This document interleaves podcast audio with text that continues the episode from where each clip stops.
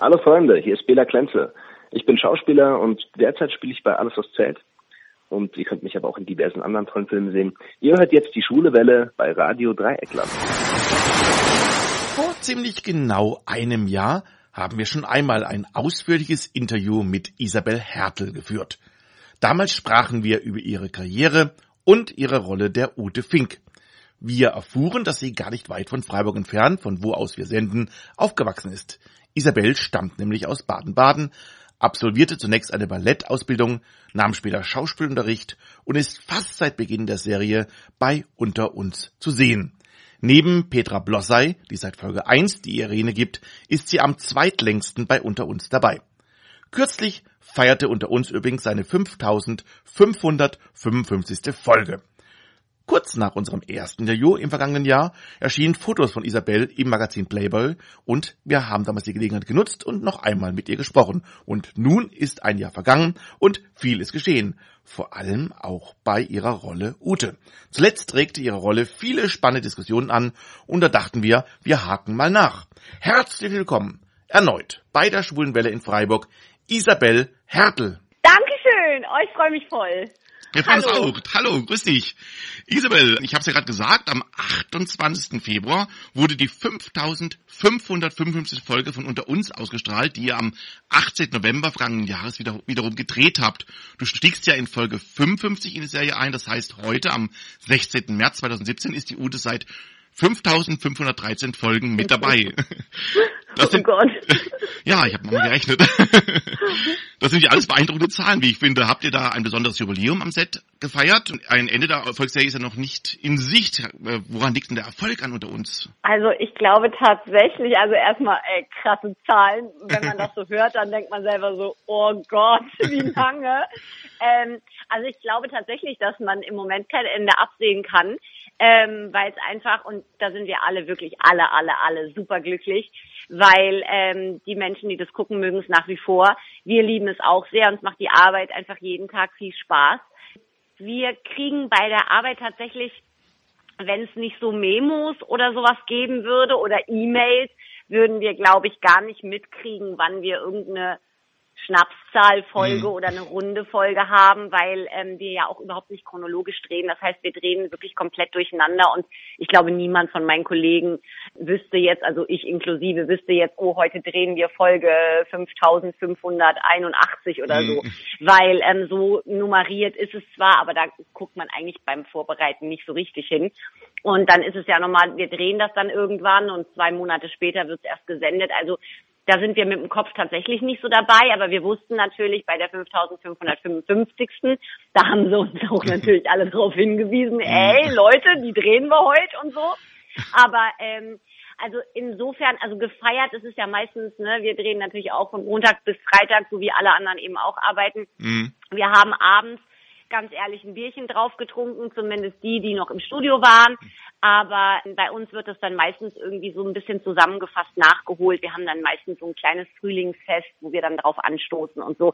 Weil unter der Woche ist so ein Bierchen ja ganz in Ordnung. Mhm. Aber ähm, also da, aber da machen wir zum Beispiel jetzt mittwochs oder so keine Party, weil am Donnerstagmorgen mhm. um sieben geht's halt wieder los. Ne? Ja klar. Ja, Isabel, als wir das letzte Mal im Radio miteinander gesprochen haben, war ja gerade der Playboy im Mai 2016 erschienen, mhm. worin du und deine unter uns Kollegin und damals die Serienrivalin Annalena Klaas ja. zu sehen war. Hast du noch gute Erinnerungen an die Fotosession mit ihr und auch an die ganze Geschichte damals mit dem Playboy? Ja, total. Also ich denke da ganz oft, ich habe jetzt drüber nach oder ich denke dann oft dran, also jetzt auch gerade, ähm, weil sich das gejährt hat. Es war eine super Erfahrung. Also mehr kann hm. ich dazu eigentlich gar nicht sagen. Ich weiß, dass da wahrscheinlich jetzt viele Leute denken, hör, ja, äh, was soll denn da jetzt eine super Erfahrung sein? Aber ich muss einfach jetzt mal sagen, man sich so mit Anfang 40 entschließt, sowas zu machen und ich wollte das halt einfach schon ganz lange machen und dann dachte ich, okay, jetzt kommt das Angebot und dann mache ich es jetzt auch endlich mal. Mhm. Ähm, das ist einfach so eine ganz eigenwillige Erfahrung. Ich glaube, die das, das hat man einmal im Leben oder mhm. man lässt es halt bleiben und, ähm, und einfach nochmal zu zeigen, dass man mit Anfang 40 als Frau super aussehen kann. Und das sind natürlich alles Profis. Es war so eine wirklich tolle Erfahrung, sich auch nochmal von einer ganz anderen Seite kennenzulernen, weil ich natürlich auch ähm, ja, also ich bin ja kein Fotomodell, ich gehe nicht zu Germany's Next Topmodel, mhm. aber da war es halt einfach so, dass ich diesen Job einfach gemacht habe und das war halt eine ganz andere Erfahrung, als ich die jeden Tag im Fernsehstudio mache und die kann mir einfach keiner mehr nehmen, die Fotos auch nicht, mit der Annalena zusammen, das hat super Spaß gemacht, wobei wir natürlich wirklich nur einen ganz, ganz kleinen Prozentsatz zusammengearbeitet haben, mhm. weil es wirklich da nur um den Titel ging und ansonsten die Fotostrecke im Heft, die haben wir ja komplett separat geshootet. Mhm. Und ähm, aber das war auch toll. Also wir, wir mögen uns super gerne, was man in der Serie nicht sagen kann. Aber da am, am, am Set von, von Playboy war das total lustig. Und es war aber halt auch eine Menge Arbeit. Also wir haben richtig, richtig krass gearbeitet von morgen sechs bis abends, na, ich würde mal sagen, sieben, halb acht durchgeshootet, jeder einzeln dann eben so den Titel noch zusammen. Aber das war eine tolle, tolle Erfahrung und die möchte ich überhaupt nicht missen. Mhm. Wir haben damals ja auch gerätselt, wie Leute jetzt reagieren werden. Hast du viel Resonanz auch bekommen hinterher? Ja, ich habe sehr viel Resonanz bekommen und tatsächlich, ich sage jetzt mal grob so 90 Prozent wirklich, wirklich positiv. Mhm. Ja, gibt natürlich immer irgendwie Kommentare, ne, mhm. die dann, wo dann irgendwie steht, ja, wer braucht das denn und wieso machst du das denn und finden wir voll doof. Das tut mir persönlich total leid, aber ich würde es nicht anders machen. Also ich würde es nochmal genauso machen, weil das letzten Endes, auch wenn es natürlich viele lesen können und sehen können, war das eben trotzdem eine Entscheidung für mich ganz alleine, weil bevor mich irgendjemand interessiert, sage ich jetzt einfach mal von, mhm. von Menschen, die ich nicht kenne, interessiert mich sowieso zuerst meine Familie und mein Papa zum Beispiel, der hat jetzt auch nicht gerade Juhu geschrien, mhm. als ich ihm das gesagt habe und ich habe es trotzdem gemacht.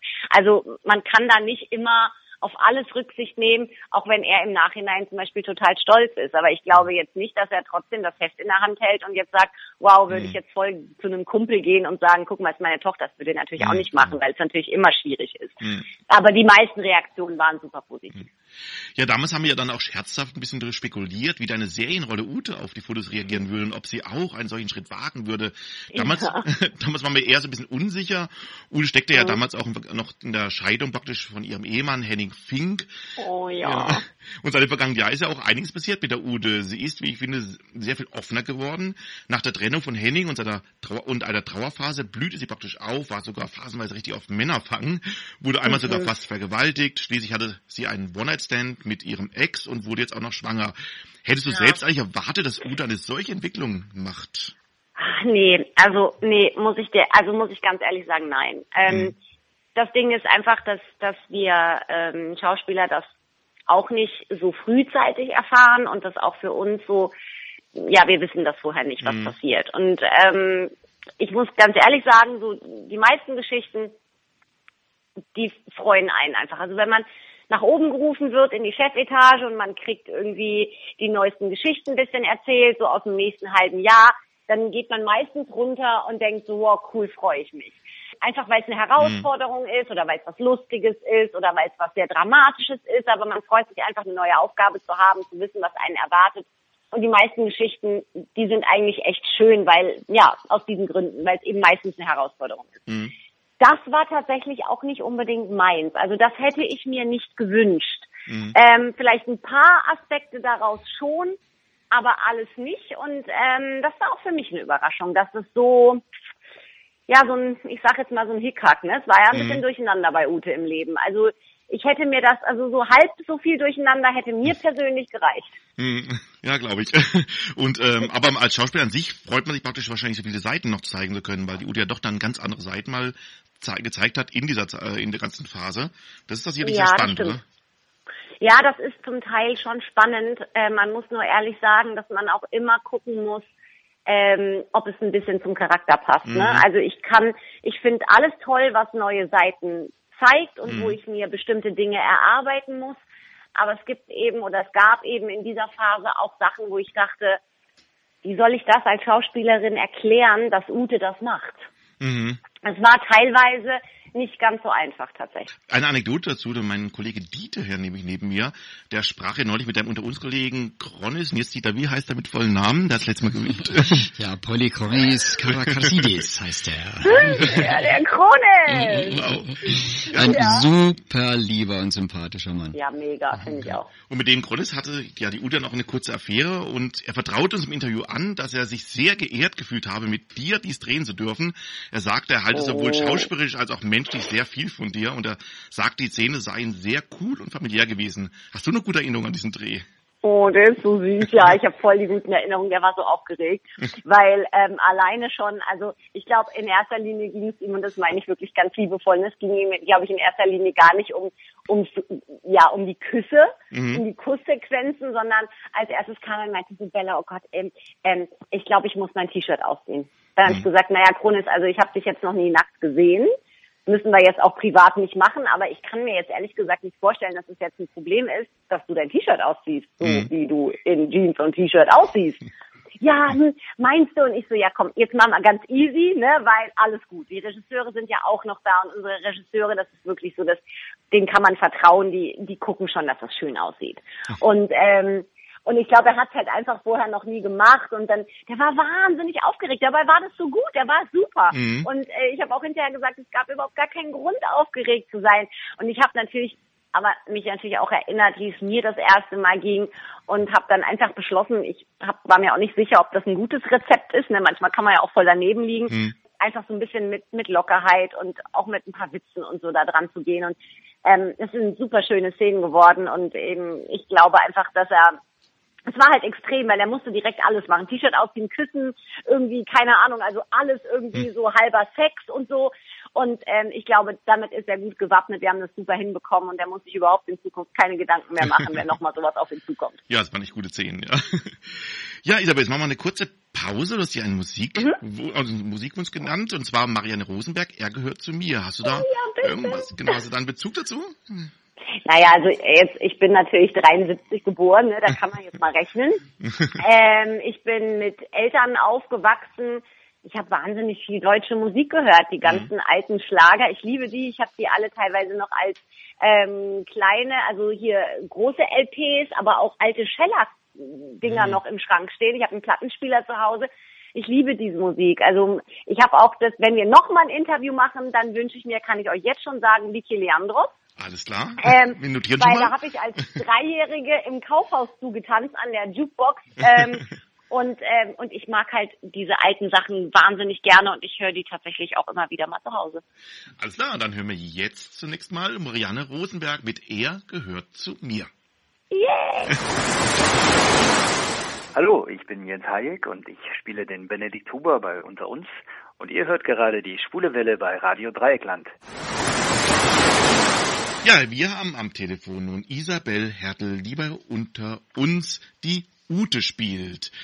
Ähm, Isabel, es gab ja viel ja. Lob für Utes Wandel, aber auch in vielen Foren auch oftmals als Kritik, weil sie eben auch mhm. aneckte mit ihren Affären, den Streit mit ihrer besten Freundin Eva hatte und so weiter. Ja. Verfolgst du solche Diskussionen und findest es spannend, weil die Rolle ja auch ein bisschen lebendig dadurch bleibt und spannend, oder versuchst du diese Diskussion eher ein bisschen auszublenden, weil du dich auf den Dreh konzentrieren musst? Oh ja, also ist schwierige Frage tatsächlich. Mhm. Ähm, gute Frage. Ich bin da sehr zwiegespalten. Ich habe ehrlich gesagt ausgeblendet, aber gar nicht so sehr, weil mich das daran hindert, mich auf meine Arbeit zu konzentrieren, mhm. sondern weil es wirklich sehr viel schlimme Kommentare gab, mhm. was ich auch total verstehen kann. Also ich habe selber äh, mit der Claudel Decker, die ja die Eva spielt, wirklich oft am Set äh, geredet und wir haben beide gesagt, oh, das ist irgendwie so blöd, dass wir das jetzt plötzlich so spielen müssen, dass wir uns streiten und dass das so krass ist, dass Ute eben Phil und Eva auseinanderbringen will und so. Das war nicht unbedingt tatsächlich meine Lieblingsgeschichte. Mhm. Es war trotzdem auf der anderen Seite toll, mal so ein paar Intrigen spinnen zu dürfen. Ne? Mhm. Also ich war da immer so ein bisschen hin und her gerissen, aber ich konnte natürlich die Leute, die Negativkommentare geschrieben haben, auch total gut verstehen weil sie halt total überfordert damit waren, dass Ute plötzlich von jetzt auf gleich irgendwie angefangen hat, Menschen auseinanderzubringen, was Ute ja überhaupt nicht ähnlich sieht. Mhm. Und ich habe mich dann einfach irgendwann, weil ich das selber, also mir geht das halt schon nah, ne, weil mhm.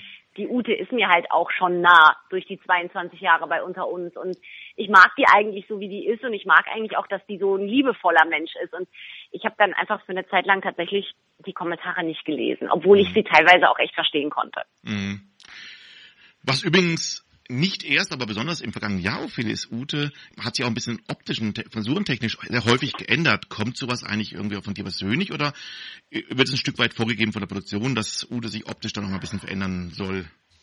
Ja, also das kann beides passieren tatsächlich. Ja. Ähm, in meinem Fall war es jetzt so, damals der Sprung von, von den ganz langen Haaren auf die ganz kurzen Haare, das war ja wirklich meine Idee, die ich eingebracht habe, mhm. weil ich dann erfahren habe, dass eine Brustkrebsgeschichte auf Ute zukommt. Mhm. Und dann habe ich gesagt, wie wär's denn? Machen wir einfach Haare kurz, weil sonst ist es ja irgendwie albern danach, äh, wenn dann Ute wieder gesund ist und wir haben dann Haare bis zum Popo. Mhm. Macht ja irgendwie keinen Sinn. Und dann hat die Produktion gesagt, ja, wenn du das machen würdest, ist ja mega cool. Und dann habe ich gesagt, ja, okay, komm, mach ich. Und jetzt war es tatsächlich ein bisschen ähm, mein persönlicher Wunsch, weil ähm, die waren ja wirklich, also ich fand die kurzen Haare toll. Mhm. Punkt. Aber sie waren halt ewig blondiert, blondiert, blondiert und die waren irgendwann kaputt. Und dann habe ich gesagt, lass uns mal das Blond ein bisschen rauswachsen, lass sie mal ein bisschen länger werden, lass sie uns mal ein bisschen gesünder machen und vielleicht auch mal wieder ein bisschen weiblicher. Ne? Man will mhm. ja als auch als Mädel mal vielleicht wieder was anderes haben. Das war mein Wunsch.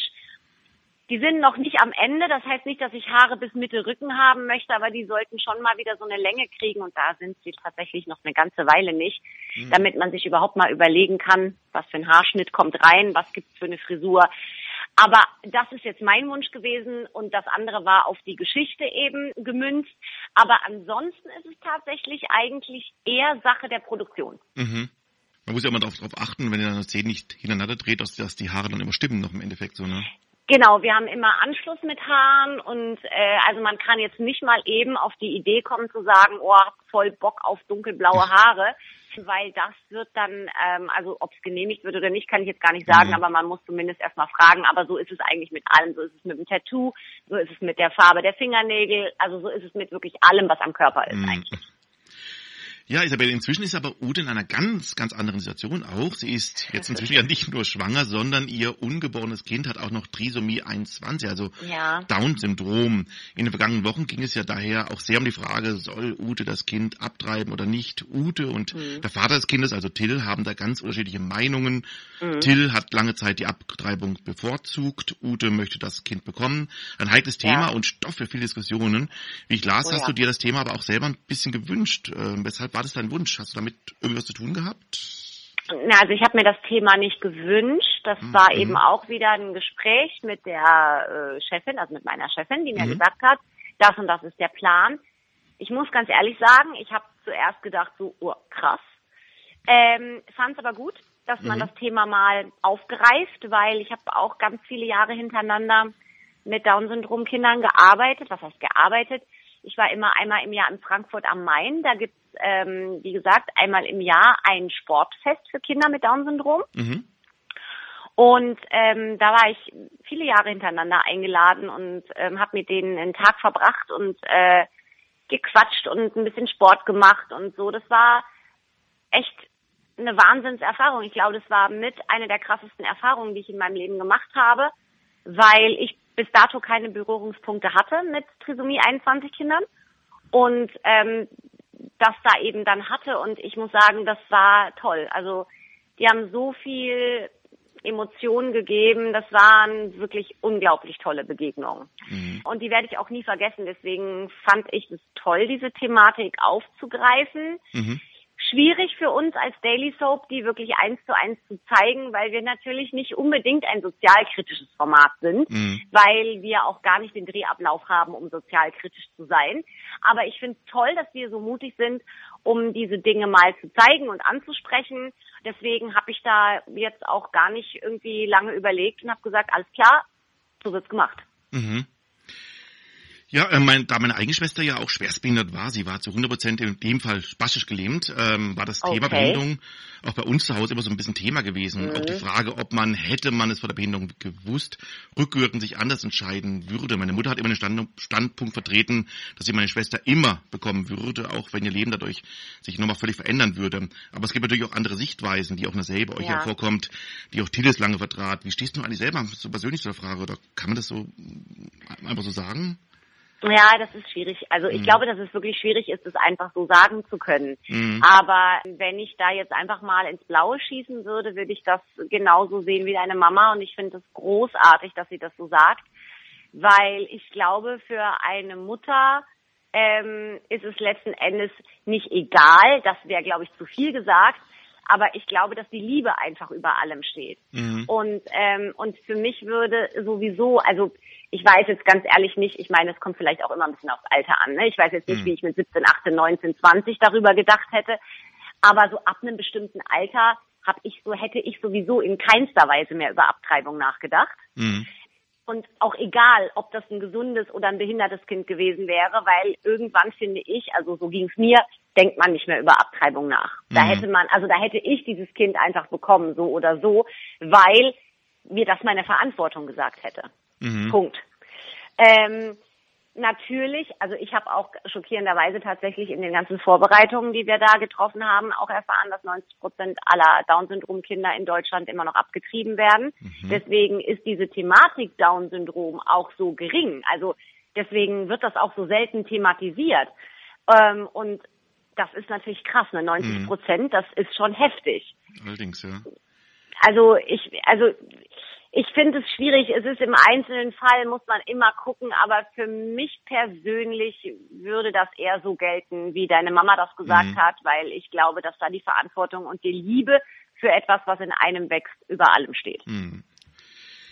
Ja, jetzt atmen wir mal ganz kurz nochmal durch nach dem doch sehr ernsten Thema und wir haben noch einen Musikwunsch äh, von dir, Ja. nämlich Whitney Houston, I Have Nothing. Gibt's da einen Bezug noch dazu? Ja, ich mag einfach den Film Bodyguard. Ja, der ist schön. ja, dann würde ich sagen, dann spielen wir den Song auch mal. Dann Ja, kommt jetzt gerne. Whitney Houston, Houston, I Have Nothing. Hallo, ihr Radiohörer der schwulen Welle. Mein Name ist Aaron Kosuta. Ich spiele den Valentin Huber bei unter uns. Und ihr hört höchstwahrscheinlich in diesem Moment Radio Dreieckland. Ich wünsche euch noch viel Spaß bei den nächsten Songs und was euch so erwartet. Wir haben am Telefon nun Isabel Hertel, die bei unter uns die Ute spielt. Ute, äh, Isabel, jetzt geht's schon los. Kannst ruhig Ute sagen, ist gar kein Ja. Problem. ähm, Isabel, was mir an unter uns immer schon gut gefiel, war, dass die Serie auch immer schwerwiegende Themen aufgreift. Ich denke da an Tills Leukämie, dann, wir haben es eben angesprochen schon, die Krebserkrankung von Ute, Mickey war HIV-positiv, Paco ist nun schwerstiedsgelähmt und nun eben auch Trisomie 21. Bekommt ihr dafür eigentlich auch viel Rückmeldung, eine besondere Rückmeldung von Zuschauern und Zu- und Zuschauerinnen? Ja, also das auf jeden Fall und das, das bestärkt, glaube ich, auch unsere Autoren und unsere Chefs oder unsere Producerin und auch ähm, die Redaktion von RTL, das immer mal wieder zu bringen. Es ist natürlich eine tägliche Serie. Wir müssen immer ein bisschen gucken, dass wir die Themen ab, also abwechselnd gestalten, ne? dass es nicht nur Drama gibt, Mhm. Dass wir ein bisschen im Gleichgewicht sind, aber ähm, wir bekommen sehr, sehr viele Rückmeldungen. Also ich kann das auch tatsächlich nur von mir selber sagen in der Zeit, als äh, die Brustkrebsgeschichte war. Ich habe so viele Begegnungen gehabt, wirklich im, im Supermarkt, auf der Straße, im Klamottenladen, völlig egal wo, so viele Menschen, die auf mich zugekommen sind und äh, gesagt haben, ich habe gestern Abend unter uns geguckt, wir haben den gleichen Fall zu Hause und wie Henning sich die Haare neben dir abrasiert hat aus Loyalität. Das hat mein Papa auch gemacht. Und das war so, das war wirklich krass. Das hat mich aufs Äußerste berührt tatsächlich. Und deswegen bin ich super dafür, dass, dass wir immer wieder diese Thematiken aufgreifen. Mhm. Ich finde es auch sehr spannend Serie. Ich meine, das macht die Serie auch ein bisschen aus, finde ich auch, dass solche Szenen und solche Geschichten erzählt werden. Ja, absolut. Ja, jetzt machen wir einen ganz kleinen Sprung. Und zwar habe ich jetzt noch ähm, eine Frage von einem Forumsmitglied, eine nette Frage. Nun habe ich Okay. noch eine Fra äh, Frage, nämlich von Sandmann geschickt bekommen. Sandmann ist einer der User vom, beim Fanforum www unter uns ch. Und ähm, als ich dort das Interview angekündigt habe mit dir und ich, wir werden gleich auch mit Pauline Angert noch sprechen, bat er mich, euch eine Frage jeweils weiterzuleiten. Und er fragt, wenn du wählen dürftest, mit wem du deine nächste längere Love Story spielst, wen aus dem momentanen Cast würdest du dir aussuchen und warum? Beziehungsweise wen würdest du vielleicht keinesfalls aussuchen wollen und warum? Hast du da Mm, Keinen, ja, also keinen würde ich, also ich würde, ich würde das mit allen Kollegen machen. Mhm. Äh, weil ich mag die alle super gerne. Wir haben, das sind alle unterschiedlich, die Jungs, und ähm, die sind alle super und die sind alle anders. Ich fände es spannend, mit jedem sowas zu drehen. Besonders schön fände ich's, weil ich den einfach schon sehr, sehr lange kenne. Das ist ja Stefan Bockelmann. Mhm. Weil ähm, wenn man jemanden so lange kennt, auch wenn das immer nur im Schiller war, dann ist es aber trotzdem so nochmal ein ganz anderes Verhältnis, weil wie gesagt, also ich habe schon das Gefühl, ich kenne ihn immer. Also Mhm. der war fast immer da. Aber ich glaube, ich muss auch direkt dazu sagen, dass das, soweit ich weiß, nicht in Erfüllung geht. Mhm. Ähm, deswegen mh, weiß ich nicht so genau, ob der Wunsch sehr realistisch ist. Und wenn ich nochmal was anderes sagen darf, was Mhm. jetzt nichts mit meinen Kollegen zu tun hat, ich hätte am liebsten wieder Henning. ja, vielleicht hören das ja dann, dann doch die Produzenten und die Autoren. ja, ich habe es schon mal gesagt, Mhm. aber ich glaube, die, die hören mir persönlich dann doch nicht so zu, Mhm. weil sie mit ihren Geschichten, glaube ich, auch an einem ganz anderen Punkt sind. Aber das ist auch in Ordnung. Ja, man darf ja mal ein bisschen träumen. vielleicht schreiben die Fans ja jetzt alle in den Foren, sie wollen Henning zurück, dann passiert es vielleicht doch noch. Ja, vielleicht, das wäre schön. Übrigens sprechen wir gleich dann mit äh, nach dir ist noch mit einer anderen Kollegin von dir, mit Pauline Angert, die ja seit letztem Jahr die KC spielt. Hattest du eigentlich schon sehr viel Ja. mit ihr zu tun oder ich glaube noch nicht so Nee, die, viel, ne? die, nee, die Pauline sehe ich immer nur morgens in der Maske. Ähm, da wir ja mit zwei Teams parallel drehen, kommt es tatsächlich öfter vor, dass wir äh, zur gleichen Zeit in der Maske sitzen, aber sie muss dann in Team 1 und nicht in Team 2 oder umgekehrt. Aber die ist unheimlich süß und sie ist wahnsinnig hübsch und ähm, ich finde schön, dass sie da ist. Ich beneide sie komplett um ihre Haare. Das könnte ich auch gerne erzählen. Ich finde die einfach geil. Ähm, die hätte ich gerne. Also wenn sie irgendwann mal morgens aufwacht ohne Haare, dann war ich das. Dann habe ich die abend nachts abgeschnitten. Nein, Quatsch. Nee. Aber ähm, das ist ein total, es ist ein unheimlich süßes Mädel, die total viel Talent hat und ich freue mich, dass sie da ist. Aber tatsächlich haben wir geschichtsmäßig nichts miteinander zu tun. Aber wer weiß, ne? Vielleicht kommt's ja noch. In so einer Soap, ne? Da Mhm. weiß nie genau, was passiert. Ja, Isabel, es war toll, dass wir mit dir sprechen durften. Hat sehr viel Spaß gemacht und wir wünschen dir Ja, mir auch. weiterhin wieder viel Erfolg bei der Serie bei unter uns und dass die Drehbücher auch in deinem Sinne weiter verlaufen. Und wenn du mal in Freiburg bist, ähm, ja, dann melde dich gerne mal, wenn sie hierher verschlägt. Ja, das mache ich auf jeden Fall und ich möchte mich bedanken, weil das ist wirklich ähm, immer das schönste Interview, was ich gebe, weil ihr seid so liebevoll vorbereitet. Also das ist wirklich, das ist unheimlich krass, wie, wie viele Gedanken ihr euch macht und ähm, das macht so viel Spaß, das kann ich gar nicht sagen. Das ist wirklich cool. Vielen Dank, es werden wir beide rot hier. Dankeschön. Dankeschön. Ja, Ja, ist wirklich wahr. Ich freue mich riesig jedes Mal. wir freuen uns auch cool. total. Also hoffen wir, dass wir das wiederholen können. Ja, bitte, Genau. das wäre cool. Ja, das war Isabel Härte, die seit nunmehr 5513 Folgen in der RTL-Serie unter uns die Ute spielt. Äh, äh, unter uns sehen von Montag bis Freitag von 17.30 äh, ab 17.30 bei RTL. Und jetzt spielen wir nochmal ein, ein Lied, was du dir gewünscht hast, beziehungsweise in dem Fall hast du dir nur eine Künstlerin gewünscht, nämlich Beyoncé. Und wir haben uns Ja. Single Ladies ausgesucht. Oh, cool! Und was verehrt du dann der Frau? Hast du die schon mal gesehen live? Nein, leider nicht. Ich habe Hm. äh, aber alle, also so ein bisschen, ich mache jetzt hier mal so ein bisschen, ich lass mal den Fan raus, ne? ähm, ich habe alle Konzerte auf DVD. Ah, okay. okay. Dann hören wir uns das jetzt auch an. Beyoncé, Single Ladies und nochmal vielen Dank und viele liebe Grüße aus Freiburg nach Köln. Dankeschön. Danke, tschüss. Ciao, ciao. Ja.